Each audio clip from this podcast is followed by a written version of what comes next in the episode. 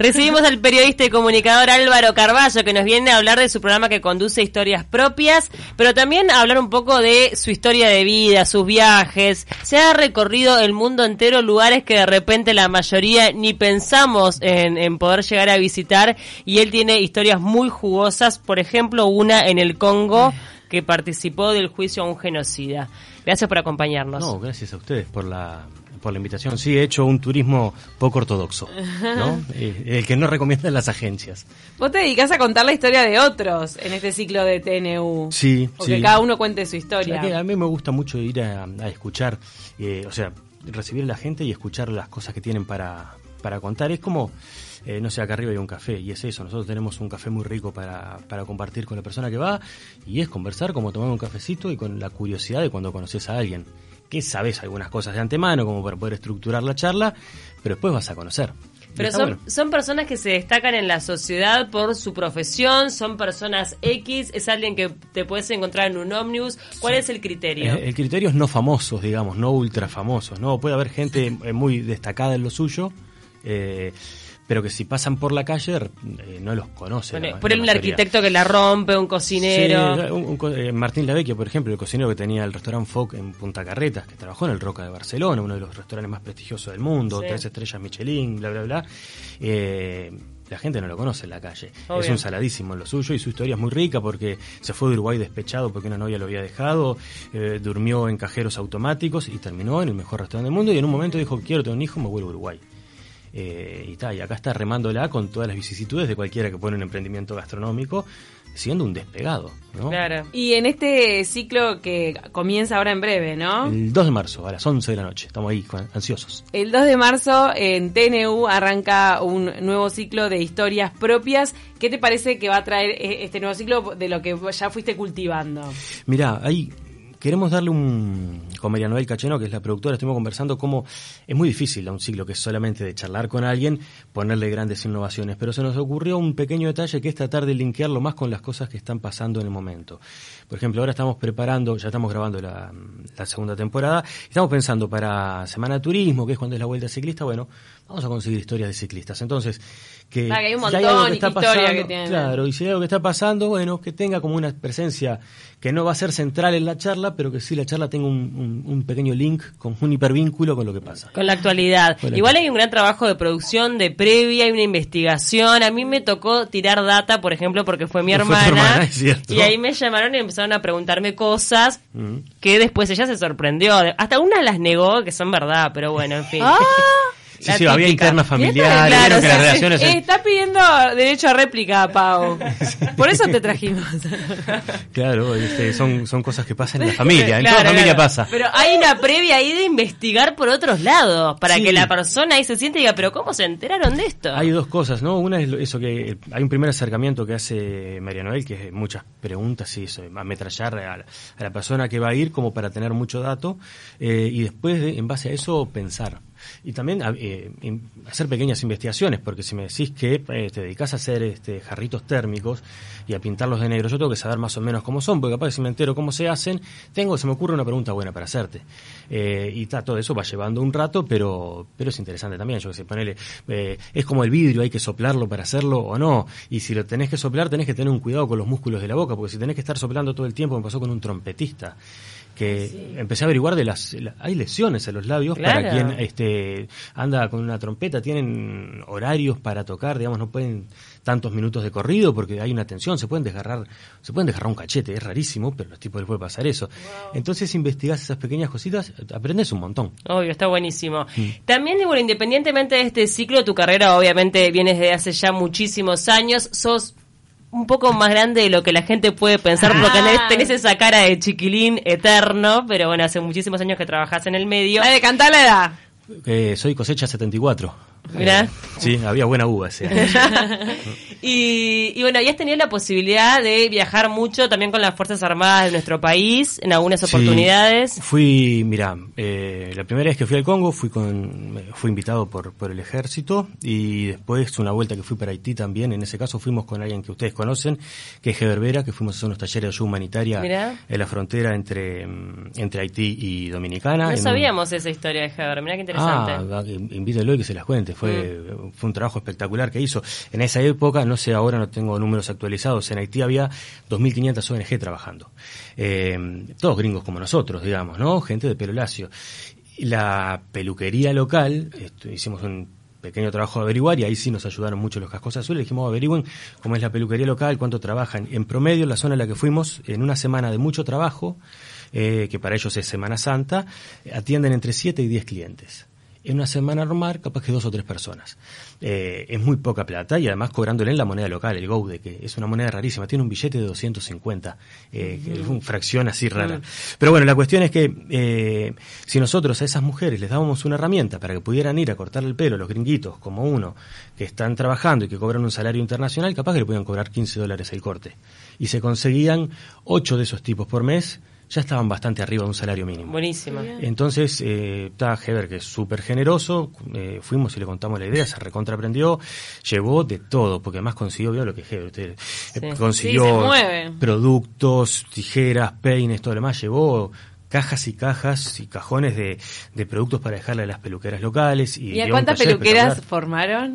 28, eran 22 mujeres y 6 hombres. Impresionante. Espectacular. ¿Y ¿Y cómo? vos- vos- perdón, no, pero vos volviste, o sea, habías ido con las Fuerzas Armadas y después volviste por la tuya No, con otro proyecto. Esa fue, eso a Haití fue una vez sola que fui y eh, iba un, un comandante a una base que dijo que quería eh, hacer cosas que tuvieran un impacto positivo en la... Yo ya venía un tiempo de trabajo eh, en el Congo y el tipo había escuchado algunas de las cosas que yo había hecho y dijo, bueno, proponeme algo para para hacer allá y que, que pueda ser útil para la gente que va a estar cerca nuestro. Para ellos es una cuestión de imagen también. Totalmente. Más allá de, de- de una cuestión de buena voluntad, es una forma de hacer el trabajo. El contacto con los locales en cualquier tipo de charla también es una fuente de inteligencia y de darles información que para ellos es útil. ¿Cómo fue esta participación en un juicio con un genocida? Contanos un Ah. poco cómo es que se da toda esta, toda esta situación que tuvo connotaciones internacionales y que incidió en la vida de muchas personas. Sí, eh, cuando fui en 2011 me impactó mucho lo- eh, las cosas que vi en el Congo y mm, es un país donde, por ejemplo, acá no sé cuántos años hace que esté erradicada la polio como enfermedad. Sí, pero- Este, pero hace muchísimo, hace más de Muchísimo, 30 sí, años sí, seguro. seguro. Allá es una enfermedad eh, vigente y ves niños por la calle que las familias lo abandonan porque es como un ser humano fallado. Eh, quiero aclarar una cosa más, perdón porque está bueno, es que en realidad yo fui a una parte muy chiquita del Congo, que es como quien eh, diga fui a la barra del Chuy del lado brasilero y eso no representa todo Brasil. Eh, la zona que yo fui del Congo es igual de chiquita, digamos, este, un poco más grande capaz, pero el Congo es más grande que toda Europa. Claro. Entonces, eh, lo que vi no sé si es representativo de la inmensa mayoría del país. Sí, bueno, pero hay una zona Ahí que es pasaba así. eso, Exacto. exacto. Ahí donde estuve ¿Y pasaba eso. ¿En qué consiste la enfermedad del polio que yo no ataca recuerdo? las articulaciones, ataca algunos tejidos. Entonces, por ejemplo, yo veía niños que eh, nunca en su vida iban a poder estar erguidos porque les había dado en la cadera y vivían en L usando bastones canadienses, entonces vos lo veías de perfil, la, la imagen es muy grosera, pero es gráfica, era como una U invertida. Este, Pobrecito. y, y ese tipo de cosas. Entonces, eso me, me impactó. Y mm, conocí a un periodista español eh, que se llama Julio Alonso, que Trabajó cubriendo conflictos y zonas de emergencia, situaciones de emergencias del 79 en adelante y nos hicimos amigos y él estaba trabajando ahí investigando algunos criminales de guerra. Julio había ido por primera vez en los 90, pero desde el 2008 iba regularmente al Congo y, y bueno, me invitó a hacer cosas, hicimos algunos proyectos de ayuda humanitaria acá en el interior en Uruguay, también con Heber, con, eh, enseñando y armando, armamos toda una peluquería en la periferia de San José para mujeres muy carenciadas y que tuvieran una herramienta, les dimos hasta talleres de administración y demás.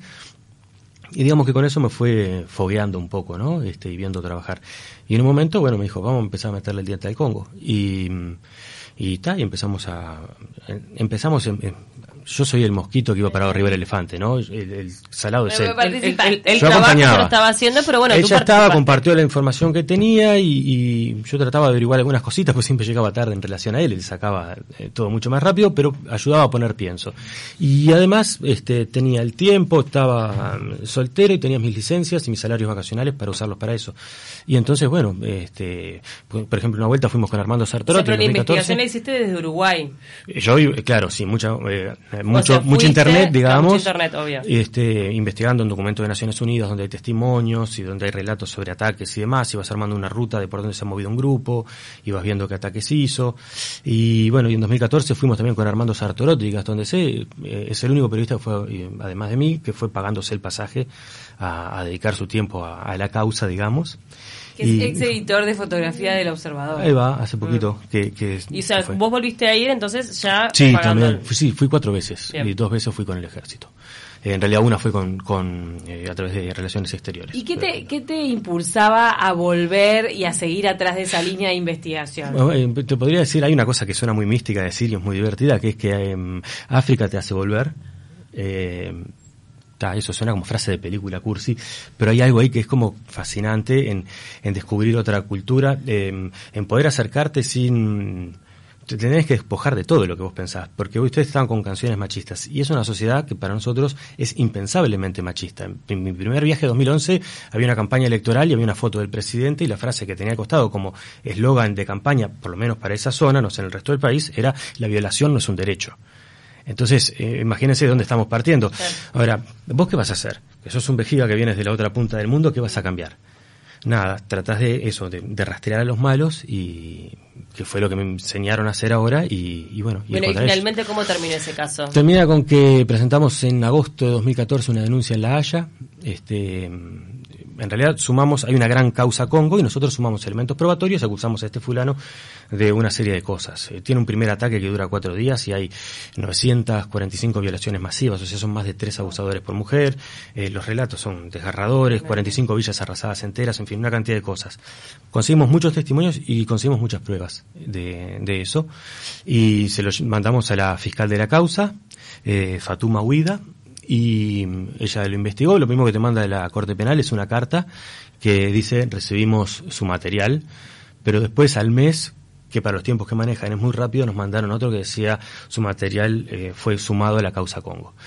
Ahí hablamos con Wilder Tyler, el que estaba hasta hace poquito en la Institución Nacional de Derechos Humanos, o creo que todavía está y está por, por cambiar, que es uno de los redactores de todo el articulado de la Corte Penal Internacional y todo lo demás. Le mandamos todo el material.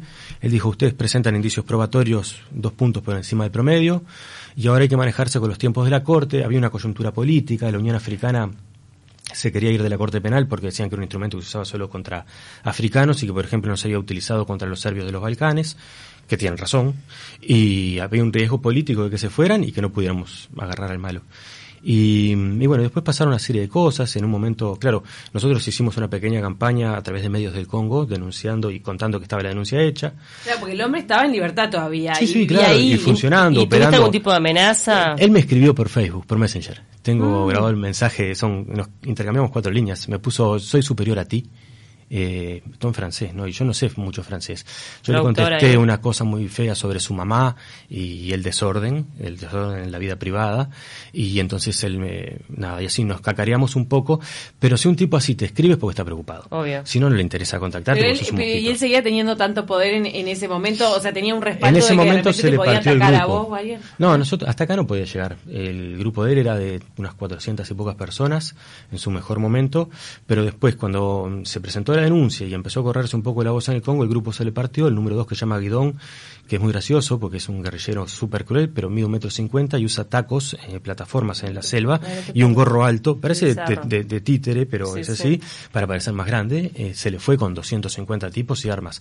Entonces ahí era cuando Checa empezó a estar debilitado, eh, trató de tener contacto con otros grupos de la región, con unos supuestos musulmanes en, en Uganda, que lo rechazaron, con el gobierno ruandés, que lo había apoyado antes, pero lo volvieron a rechazar. Y en un momento este, hubo una cosa que no es muy contable, pero digamos que lo hicimos creer que teníamos un cerco muy estrecho sobre él, porque él había tenido contacto también con Julio, lo había llamado por teléfono a España, eh, es muy gracioso, pero es cierto.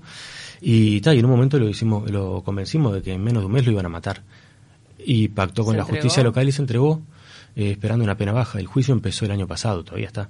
Todavía está. ¿Y, Wow. eso, pa, ¿Y eso a vos qué te genera? Porque en definitiva esta, esta carrera, esta profesión, este, debería ser de servicio, ¿no? Es como la, gran vocación que, que tenemos, creo que todos. Y el hecho de haber podido haber hecho, este, logrado algo tan tan difícil y, y que realmente tuvo una repercusión en la vida de mucha gente. Sí, Porque ese tipo, si seguía suelto, iba a seguir haciendo desastres. Y él generó unos 30.000 desplazados, él y su grupo, ¿no? Este, es mucha gente. Y, no, y todas las violaciones también a veces de, de, con todas las consecuencias que ayudar a, hacer justicia, ¿entendés? Está salado eso. Eh, nada, te genera que pues, eh, sí, el primer día, el, momento que nos enteramos que se entregó, me llamó el, gallego para avisarme y nos pusimos, nos pusimos un, yo no me acuerdo si ya en esa época todavía era Skype o ya era WhatsApp de video, pero destapamos una botella de ron cada uno y brindamos. este, porque era, cuando vos volvías de, de, una jornada de estar dando vueltas, investigando, escuchando testimonios y volvías recontra angustiado, el ron y el tequila eran un desatanudos, ¿no? Este,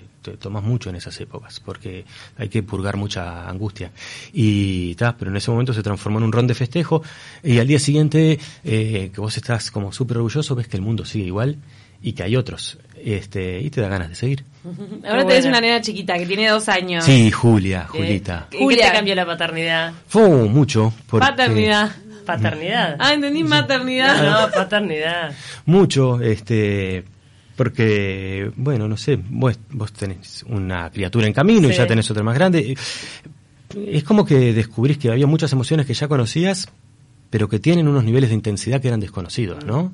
Este, adoro a mi compañera, pero nunca había amado como... O sea, Nadia es lo más grande que hay, pero Julia es un amor conmovedor las 24 horas desde otro lado, este no sé cómo explicarlo, pero es eso, ¿no? Y, y eh, ahora la picó un mosquito en el ojo. Y le hizo como una pequeña alergia, tiene el ojo hinchado, parece que le hubieran encajado una trompada, ¿no? Es este, como un boxeador después de la pelea, pobrecita. Y, y no es nada, es una picadura mosquito, se le va a pasar la reacción de alergia y se acabó. Pero te parte el alma. Ay, la ves con el ojito hinchado y decís, pobrecita, maldito mosquito. Soy re maricón con Empezó a odiar a los mosquitos. Ya los odiaba de antes. Sí, sí, sí, Ah, porque otro a Iñaki se lo come, los, mosquitos. Ah, Pero entonces ahora pusiste un poco de pausa en el tema de los viajes y el de volver a África, ya está, cerraste no, el capítulo no, ese. No, no, no, cerrado no está. Lo que pasa ahora es que mm, yo eh, eso antes lo hacía porque no era padre y podía usar mis licencias y mi dinero para eso. Eh, a mí la investigación de Checa me llevó una inversión de 11 mil dólares. no la rescaté por ningún lado, salvo por el placer de haberlo hecho. Ahora lo que estamos haciendo es intentar buscarle la vuelta para poder financiar esos trabajos. Bueno, ir hasta el Congo que son 2.400 dólares. Este, entonces, bueno, si encontramos cómo financiarlos, seguir material para ir sobre otros, tenemos. Eh, todavía no tenemos el dinero, pero yo Sí, de cabeza, es precioso. Es precioso. Está muy salado eso, ¿eh? No, pero tal, lo que generás, nadie me acompañó en un viaje a trabajar con con este hijos de esos abusos que son gurises que están en unos contextos muy particulares porque las madres los han tenido para poder estar en un hogar donde les dan cosas a ellas pero es como la condición para tenerlas en el hogar entonces tienen niños que les recuerdan lo peor que les pasó en la vida este, entonces, yo qué sé, yo estaba con una madre que me pone, eso estaba en, 2014 fue. En el hogar lo lleva una monja colombiana que se llama Georgette, que es un personaje hermoso. Discutimos mucho porque yo soy ateo y ella no, entonces tenemos charlas sobre teología divinas. Ella dice que Dios es tan generoso que me permite no creer en él. Eh. Pero un día estamos ahí y había una madre con dos niños y me pone uno en brazos y como para sacarme una foto, yo estaba jugando con los nenes a sacarnos fotos con el teléfono, era la primera vez que habían teléfono, las reacciones eran preciosas. Y entonces me pone en brazos, nos sacamos la foto y me dice, papá. Y yo la miro a Georgette y le dice, mira, me trata como que fuera un padre. Y Georgette me dice, no, no, te está diciendo que te lo lleves, que sos el padre. Y entonces vos, tu momento de sonrisa te deja este, la garganta apretada. Este. Igual en algún momento no te planteaste este, en hacer cosas de repente desde acá, desde Uruguay, porque en realidad también tenemos ciertas necesidades. Capaz que no hay injusticias tan... No, hemos hecho, ¿eh?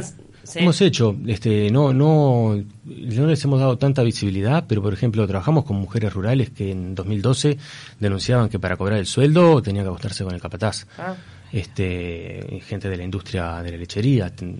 inviten un día a María Flores, que es de un pueblo que se llama Punta de Maciel, que les puede contar historias desgarradoras ah. que pasan a 150 kilómetros de Montevideo. no ha tenido mucha visibilidad eso, te ¿A eso, llegaste a través de historias propias? No, no, la invité a María para que contara, pero a eso llegué porque hace años salió una nota en la diaria que contaba que las recolectoras de frutilla en una parte del santoral de Canelones, el, el patrón, el dueño del lugar donde trabajaban, les negaba un baño y les decía, hagan sus necesidades en la tierra porque de paso me las abonan. Se lo decía con otro lenguaje un poco más este brusco, digamos, más tosco, pero bueno, y, y claro, y vos decías, no puede ser. Entonces, este, la- leí esa nota en la diaria que creo que la foto era de Sandro Franco, no me acuerdo quién le había escrito, si era Lucas Pintos, eh, y ta- Lucas Silva, perdón, y llamé y le dije, vos deme el contacto de esta mujer porque la quiero entrevistar, y la entrevisté en el canal y empezamos a, a trabajar un poco más y a generar algunas iniciativas para ella. Llevamos una comparsa para el Día del Niño Rural, hicimos otra jornada con Heber O sea que- Vera, que le fue a maquillar, llevamos a. Rodrigo Guillenea, fotógrafo de modelos,